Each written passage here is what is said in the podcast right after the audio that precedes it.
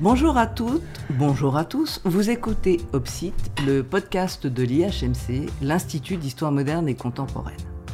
Aujourd'hui, nous avons le plaisir de recevoir Martine Sonnet, historienne au CNRS à l'Institut d'Histoire moderne et contemporaine, et nous allons évoquer ensemble la question de la place des femmes en sciences. Cet échange autour des travaux de Martine Sonnet sera suivi de notre habituelle carte blanche aujourd'hui porté par Jean-Luc Chappet, qui évoquera l'aventure Champollion, une, une exposition à la Bibliothèque nationale de France. Mais tout de suite, place aux femmes dans les années 30, qui, comme les hommes, ont enfin pu obtenir des postes professionnels de chercheuses et de chercheurs.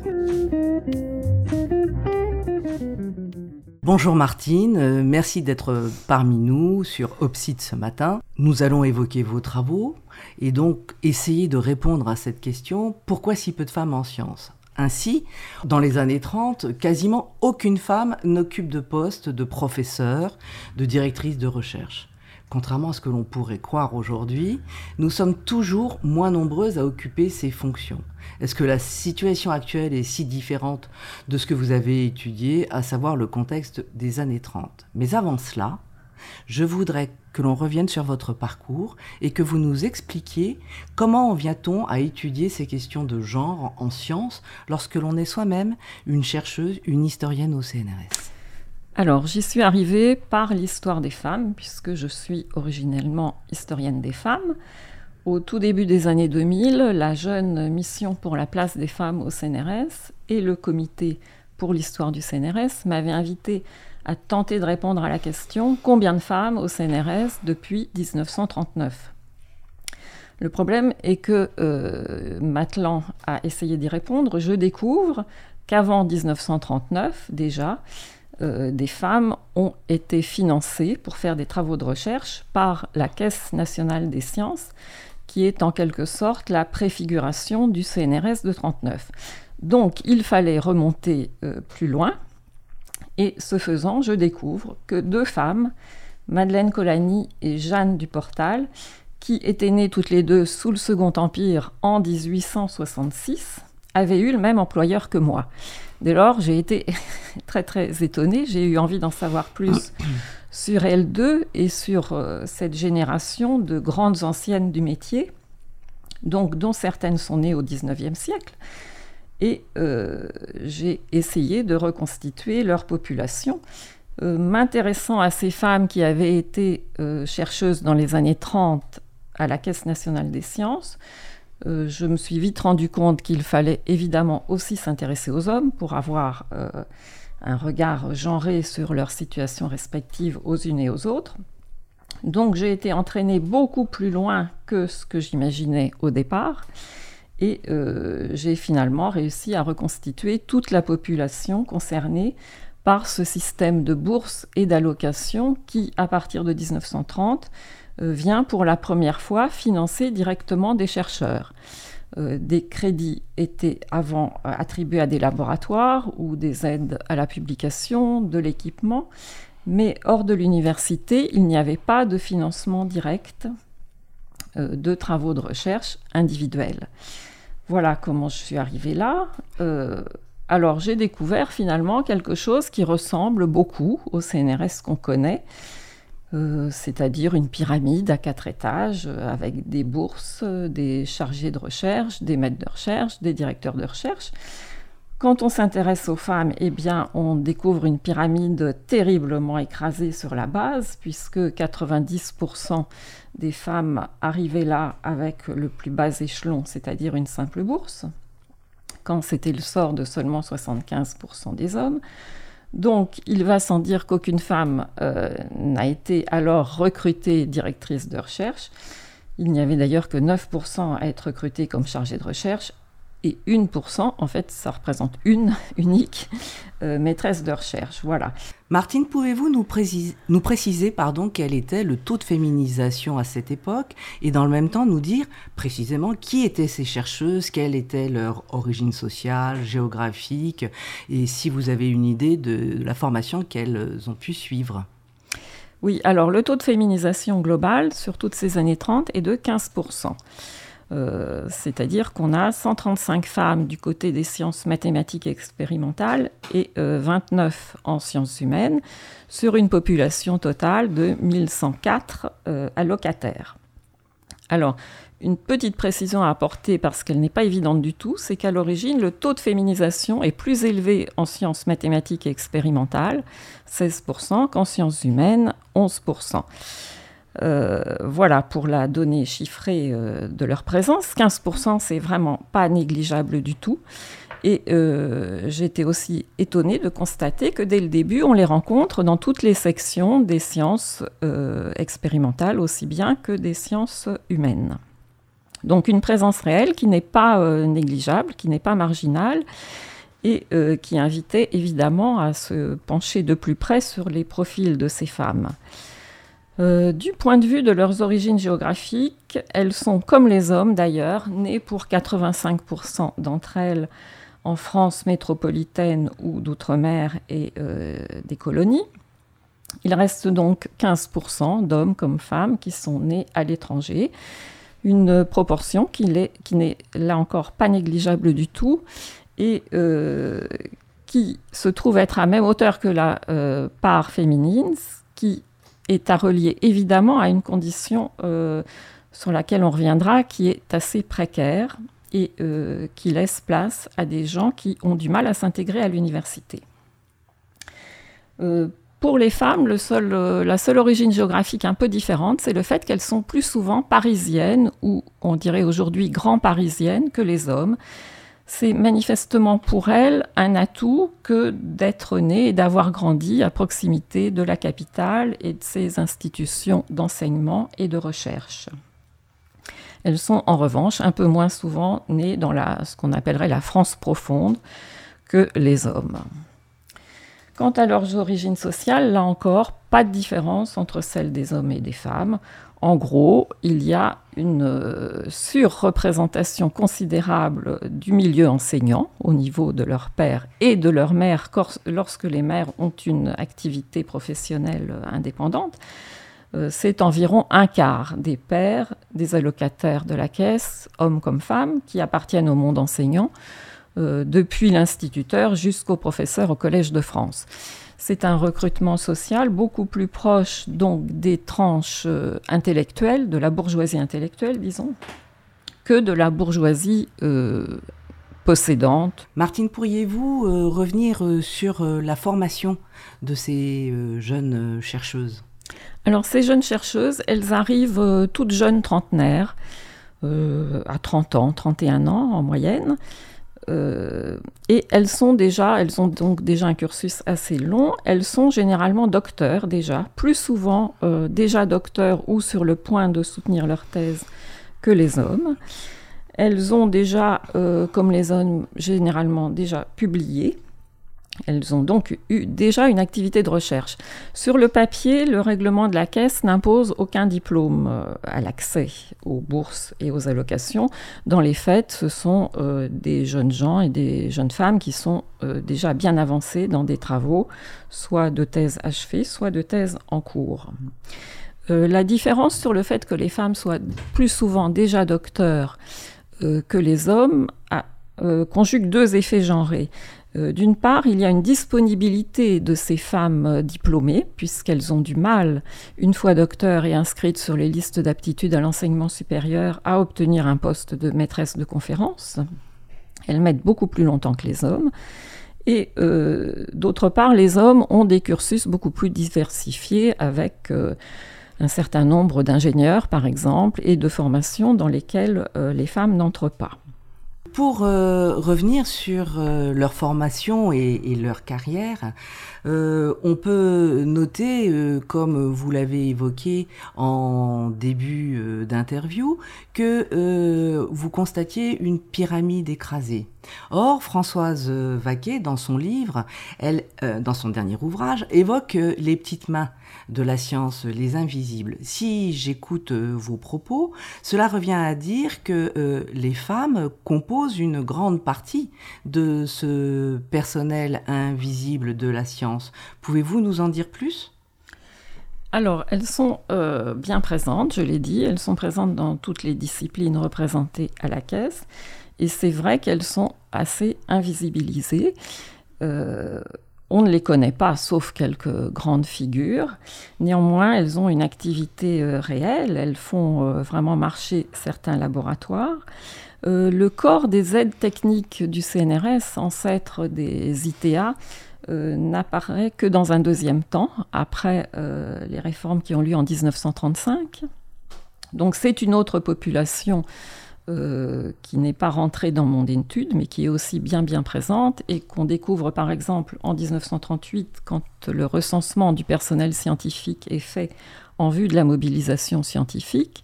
on découvre effectivement que les laboratoires sont peuplés de petites mains.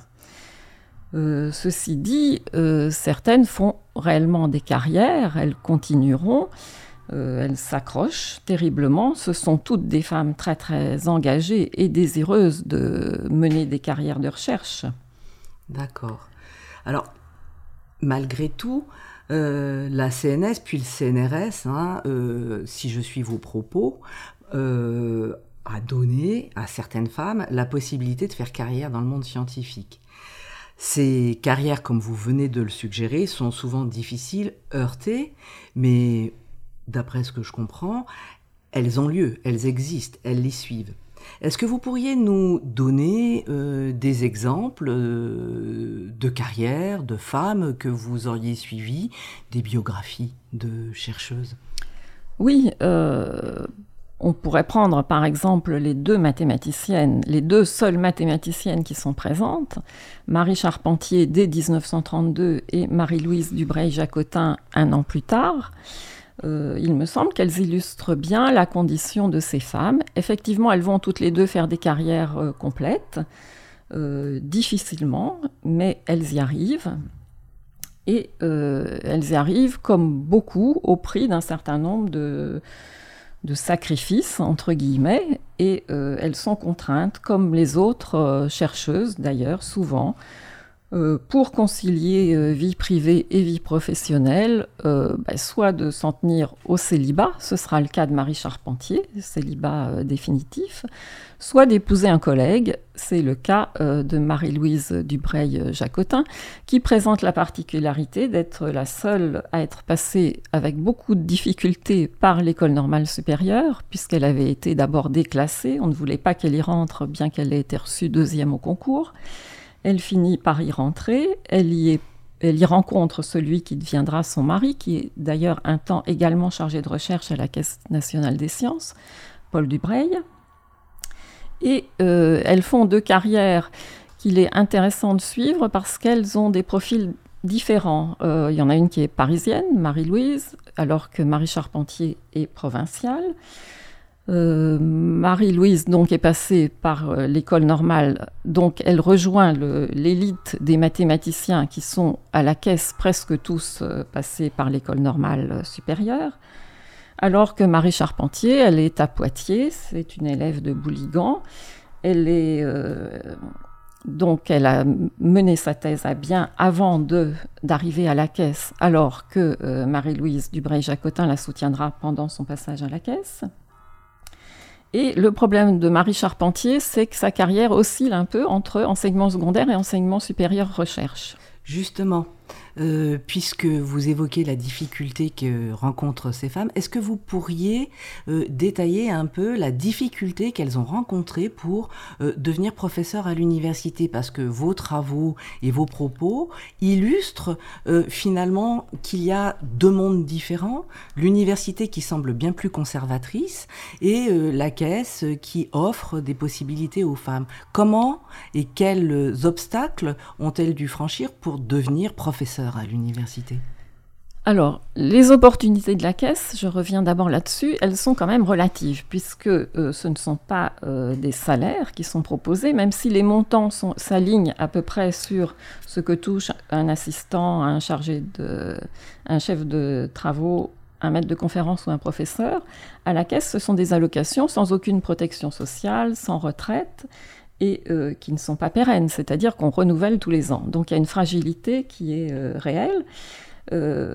bon, que les femmes sont heureuses de pouvoir les femmes sont heureuses de pouvoir intégrer la caisse parce qu'elles n'ont pas justement facilement accès à un poste de maître de conférence mais c'est tout de même relatif.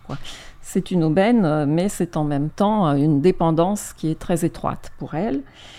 Et euh, donc Marie, Charpentier, elle est agrégée, elles sont toutes les deux agrégées naturellement, et en même temps qu'elle est allocataire de la caisse, elle est maîtresse d'internat à La Roche-sur-Yon et puis après dans d'autres endroits. Donc elle veut faire de la recherche, mais en même temps, elle elle ne parvient pas à être chercheuse à temps plein euh, à la caisse. Donc il y a plusieurs années sur lesquelles euh, son renouvellement est toujours problématique parce que les rapporteurs disent, euh, et en particulier Paul Montel dit, mais on ne voit pas bien où elle veut aller, etc. Qu'est-ce qu'elle veut faire au juste? Bon, donc elle finira par être professeure à Rennes, mais avec vraiment des années difficiles. Euh, quant à euh, Marie-Louise euh, Dubreuil-Jacotin, elle, son problème, c'est que son mari, elle est en concurrence avec son mari, en fait, pour, au niveau des postes. Et quand lui obtient un poste de maître de conférence à Nancy, au milieu des années 30, elle reconnaît qu'elle n'aura jamais aucun poste à Nancy et elle mettra plus longtemps que lui à être recrutée maîtresse de conférence et ensuite professeure. En fait, elles sont toutes les deux beaucoup plus proches des euh, boursières des autres euh, disciplines que de, des mathématiciens. Voilà, les mathématiciens, euh, généralement, ne restent pas longtemps à la caisse parce qu'ils sont très très vite recrutés à l'université. Elles, elles y restent toutes les deux 6 ou 7 ans avant de parvenir à s'intégrer à l'université.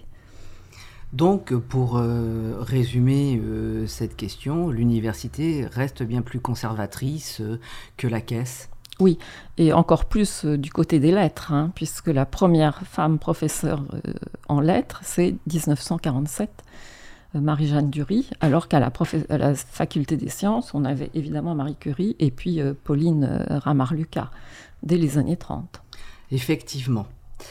Alors, Martine, votre travail euh, nous permet de se faire une idée d'ensemble de la situation euh, des chercheuses au sein de la, CNS dans les années 30, mais il met en lumière, comme vous venez de le suggérer, la diversité des situations selon les disciplines.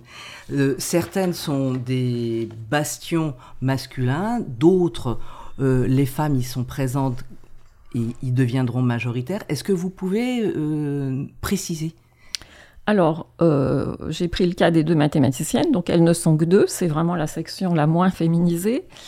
Euh, la physique, elles ne sont pas très nombreuses non plus. Le gros bataillon, euh, toute, proportion gardée, on les rencontre en biologie et dans une, en en chimie. Voilà. Donc il y a un partage très net entre les disciplines les plus ouvertes aux femmes, où on va atteindre euh, tout de suite, enfin quasiment tout de suite, environ 20% et 25% même euh, euh, à la fin des années 30. Et puis la physique et les mathématiques, où elles vont rester nettement moins nombreuses. Bon, on les trouve aussi en sciences naturelles, entre les deux, disons les sciences naturelles. du côté des sciences humaines, ce qui est remarquable, c'est que les jeunes sciences sociales s'ouvrent spontanément, disons, euh, relativement bien aux femmes, mais on a là des tout petits effectifs. Hein. Par contre, euh, l'histoire et les sciences juridiques restent terriblement euh, rétives à leur accueil, que ce soit à l'université ou à la Caisse nationale des sciences. Il y a donc vraiment un partage là très net entre les sciences sociales et puis euh, les disciplines euh, de tradition académique les plus anciennes, qui sont le droit et l'histoire, euh, dans celles qui sont représentées à la caisse. Et est-ce que vous auriez une explication ou des hypothèses à nous présenter pour expliquer la différence de la présence, la, différence entre les disciplines non, c'est, euh, j'ai pas d'hypothèse autre que, le, que, les choses très très traditionnelles qui, qui sont que l'on attribue généralement aux femmes une incapacité à raisonner de façon abstraite Euh, du, ça, ce serait pour le côté mathématique, physique. Et puis, euh, du côté des sciences humaines, c'est plutôt le, conservatisme universitaire et le, repli sur euh, les disciplines académiques les plus anciennes. Voilà. D'ailleurs, l'histoire et les sciences juridiques, quand on regarde les sciences humaines d'un peu près, sont aussi les deux disciplines où on aura le moindre accueil d'étrangers. Donc c'est pareil, voilà. Nous sommes historiennes et donc euh, nous allons faire un détour par euh, les sources que vous nous proposez, Martine, pour cette interview. Il s'agit d'un extrait du dossier euh, de personnel de Valentine Bonnet. Il s'agit du rapport de Louis Lapic, directeur du laboratoire de physiologie expérimentale à l'école pratique des hautes études, sur la demande de renouvellement de bourse pour l'année 1936-1937 de Madame Valentine Bonnet, née en 1903, boursière de recherche à la Caisse depuis 1932. Nous l'écoutons. Le cas de Mademoiselle Bonnet est un de ceux qui nous mettent dans l'embarras. Elle a été dotée d'une bourse de recherche en 1932, après deux ans de bourse de doctorat, mais non docteur. Quatre ans se sont écoulés et elle n'a pas encore passé sa thèse et ses qualités scientifiques ne s'affirment pas. Très bonne travailleuse de labo, habile et assidue, dit son maître Cardo. Je puis confirmer cet éloge car mademoiselle Bonnet est venue l'an dernier pour quelques semaines à mon laboratoire, où nous avons ensemble rectifié un de ses travaux antérieurs. Mais ce sont des qualités de laborantine. Ce n'est pas à cette catégorie de travailleurs qu'est destinée la caisse des sciences. Cardo ne l'emploie pas comme laborantine. Il la laisse libre, mais il devient manifeste que mademoiselle Bonnet ne domine pas assez les questions pour diriger elle-même son travail. Il est trop tard aujourd'hui pour la verser vers l'enseignement secondaire. Elle a 33 ans. Notre bienveillance du début crée pour cette jeune fille une crise dangereuse, que nous ne ferons que reculer en lui renouvelant une fois sa bourse. Car il ne semble pas qu'elle puisse être promue chargée de recherche. Le seul espoir, c'est que soit réalisé le corps d'aide technique, dont il a été plusieurs fois question et qui sera juste son affaire. Dans cet espoir, je propose le renouvellement de sa bourse. Comme on le constate, euh, il s'agit d'un commentaire extrêmement sévère qui a été fait sur euh, le travail euh, de cette jeune chercheuse. Comment l'interpréter? Comment se positionner par rapport à ces jugements extrêmement sévères qui, nous le savons, jalonnent les dossiers de carrière de ces chercheuses?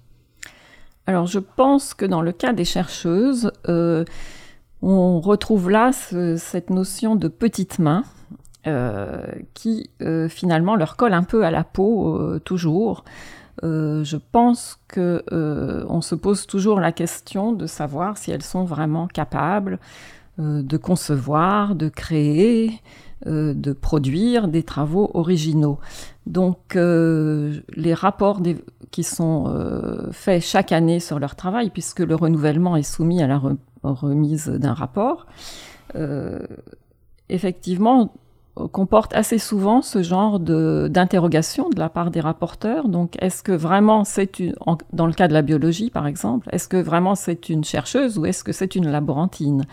Donc euh, Valentine Bonnet, là, n'a pas encore soutenu sa thèse et euh, visiblement Louis Lapic a des doutes sérieux sur sa capacité à mener son travail à bien et donc sur la pertinence de euh, continuer à la financer sous forme de bourse. Bon, notons que Valentine Bonnet fera une carrière complète et qu'elle sera, elle sera directrice de recherche euh, à la fin de sa carrière. Et euh, d'ailleurs, les, femmes que je suis, pour euh, à part égale avec les hommes, font des carrières complètes. Je peux suivre pour 80% environ de la population, aussi bien masculine que, féminine, leur carrière jusqu'à la fin. Donc elles se sont accrochées, elles ont lutté.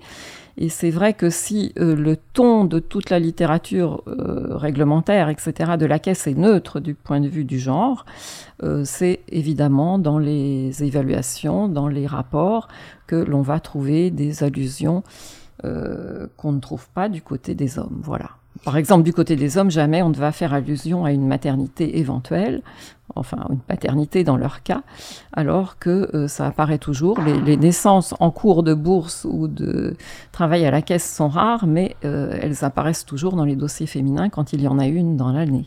Euh, chez les hommes, on ne le sait pas, alors que nombre d'entre eux sont pères. Ce qui revient à dire que vous devez euh, utiliser un certain nombre de sources euh, variées, croiser euh, les informations, opérer des choix méthodologiques pour faire émerger aussi bien les biographies que euh, restituer euh, le parcours euh, des femmes dans, dans leur globalité. Donc quels ont été, Martine, vos choix méthodologiques et en complément de ces choix, quelle est votre façon de raconter, de narrer ces carrières et, et ces vies de femmes à la Caisse nationale des sciences? Alors, le premier souci, euh, c'était de les identifier toutes. Donc, c'est d'abord euh, du croisement de listes d'allocataires et de boursiers. Elles sont parfois constituées pour certaines années, mais pas toujours. Donc, euh, un gros travail de compilation de listes pour arriver à reconstituer toute la population, féminine aussi bien que masculine. c'est ensuite, effectivement, parvenir à les connaître, euh, retracer euh, leurs origines et leur parcours. Euh, c'est vraiment ce qui me motive, c'est la connaissance, la connaissance du, groupe, de, cette cohorte de jeunes chercheurs et chercheuses. Et j'ai donc exploité avec acharnement tout ce qu'il était possible d'exploiter en matière de dictionnaire, dictionnaire biographique, pour les sources imprimées. Et puis du côté des archives, alors évidemment les archives de la caisse, euh, un certain nombre de dossiers de personnel, pas tous puisqu'il y a des problèmes d'accès à ces dossiers euh, pour l'instant, euh, mais également les publications de ces jeunes gens et jeunes femmes. et puis tout ce qui est pour le côté biographique, les ressources d'état civil, avec la grande chance que les archives départementales et mis en ligne énormément d'états civils pour la période euh, qui m'intéresse.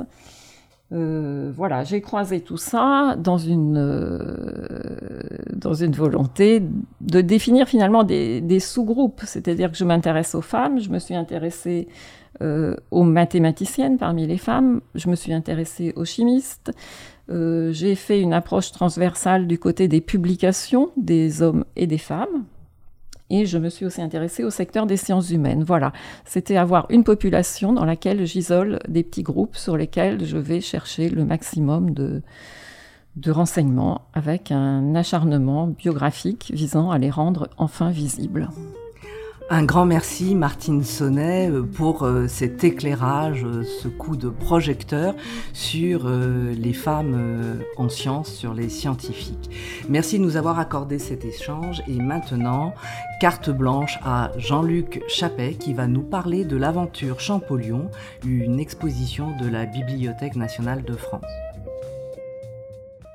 Eh bien, retournons à, la BNF. Après l'exposition Les visages de l'exploration, la BNF nous offre une nouvelle exposition consacrée à Champollion, l'aventure Champollion dans le secret des hiéroglyphes. À l'occasion, en effet, du bicentenaire de la découverte de Champollion qui euh, aurait en quelque sorte euh, mis à jour le secret euh, de la civilisation égyptienne en traduisant la pierre de Rosette, la BNF offre une exposition particulièrement intéressante qu'on pourrait dire euh, consacré autour de trois grands points. Hein. Ça nous permet de reprendre la question du travail de Champollion, la science en train de se faire en quelque sorte. Champollion, euh, très longtemps euh, considéré comme le génie, le découvreur, le savant romantique qui aurait travaillé tout seul et qui, pur, euh, par pur génie, aurait découvert le secret des hiéroglyphes.